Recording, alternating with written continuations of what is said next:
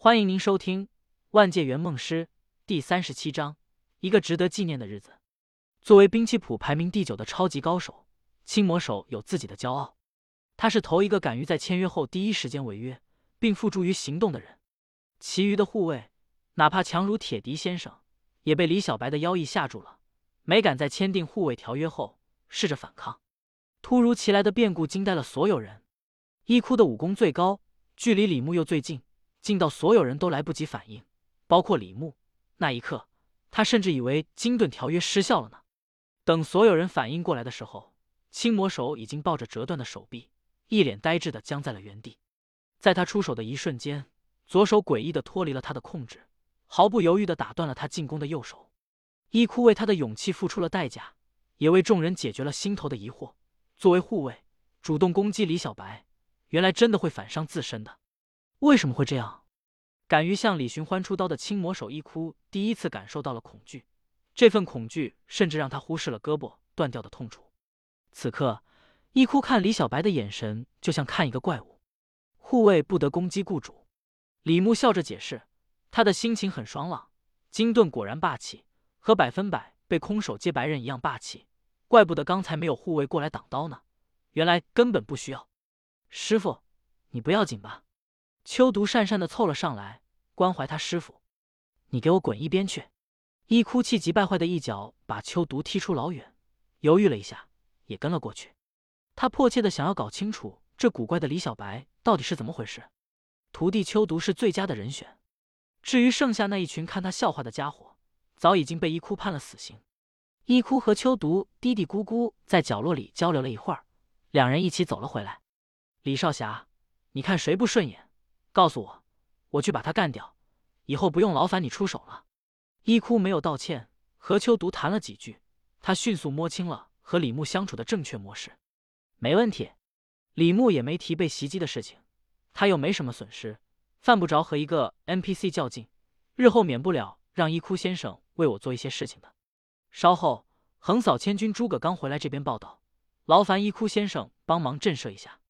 报道，一哭想起了刚才身不由己一路飞奔而来的一幕。如果那也能称为报道的话，一个毫无道德底线的魔鬼，注视着李牧年轻的面孔，青魔手一哭的心中生出了一股浓浓的无力感。他脸色铁青的站在了李牧的旁边，默许了李牧的要求。比去格能被白晓生排在兵器谱第九名，一哭比江湖上的大多数人都要聪明识时务。虽然断了一条胳膊。但一哭一点处理的意思都没有，任由胳膊软绵绵的耷拉在那里。果然是一条响当当的汉子。李牧赞了声一哭的勇猛，再次挥剑下劈，目标诸葛刚。腊月初三，一个平凡的日子，但今天过后，这一天将注定成为江湖上一个非常值得纪念的日子。五毒童子迈着小短腿，一路从城西客栈飞奔进星云庄的时候，并没有引起多少人的关注，毕竟。五毒童子太神秘了，神秘到江湖上大多数人连他的面都没见过。但青魔手高调的连窜带跃，一路车翻了大票路人，翻墙冲进星云庄，闹出的大动静终于引起了许许多多江湖豪侠的关注。不得不说，青魔手一哭的名气太大了。但当时大部分人仍旧没有多想，他们只以为青魔手一高人胆大，闯进星云庄去挑战妖剑李小白，解救他的徒弟。或者抢夺莲花宝剑去了，甚至还有灵力的庄家看到青魔手投入星云庄的第一时间，便开了盘口，赌李小白和青魔手的输赢。不过，还没等众人下完注，一条腿的诸葛刚不知道从哪里冒了出来，拄着他赖以成名的金刚铁拐，脸上挂着不加掩饰的恐惧，一瘸一拐的冲向了星云庄的方向。诸葛刚的姿势看起来非常的怪异，而且矛盾。就像是自己跟自己较劲一样，他一边跳，一边把金刚铁拐重重的插进地上，然后怪叫了一声，又飞快的把铁拐拔出来，继续向着星云庄跳跃，然后又把铁拐钉在地上，又拔出来。诸葛刚一路跑，一路钉拐，一路拔拐，一路尖叫，像是一个疯掉了的老农一样，在保定城的街道的青石板地面上留下了一排等待播种的小洞，而后。诸葛刚钻进了星云庄，再也没有了声息。一个兵器谱排名第九，一个兵器谱排名第八，接连以一种诡异的方式冲进了星云庄，再也没有出来。这回，没有人认为他们是去挑战李小白了。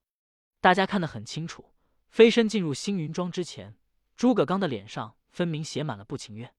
半刻钟后，兵器谱排名第七的蛇鞭西门柔嗷嗷怪叫着从西南方向飞奔而来，彻底引发了全城范围内的骚动。来自五湖四海的江湖人士都从房间里跑了出来，猜测星云庄里。到底发生了什么？毕竟，已经有三个兵器谱排名前十的高手，以各种诡异的形态投入星云庄了。如果说面无表情的青魔手一哭勉强维持住了形象，那么金刚铁拐已经显得有些狼狈了。至于西门柔，完全丧失了兵器谱排名第七的高手风度，他的出现甚至有些辣眼睛。当时，西门柔正在和武林第一美人林仙儿谈事情，措手不及的被召唤。以至于他身上除了一件长袍外，再无其他的衣物。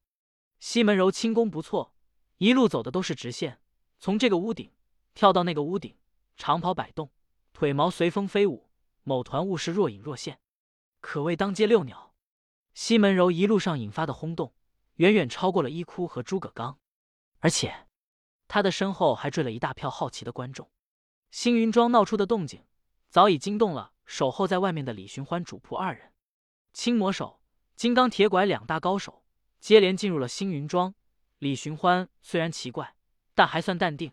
他大概能猜出是李小白搞的鬼。可当西门柔带着一大群武林人士一路狼烟、声势浩荡的奔星云庄冲来的时候，李寻欢脸色终于变了，从小院子里飞身而起，几个起落，钻进了星云庄后院。他要看看李小白到底搞什么鬼。李寻欢怕李小白 hold 不住，玩脱了。毕竟星云庄里面还有他最关心的人。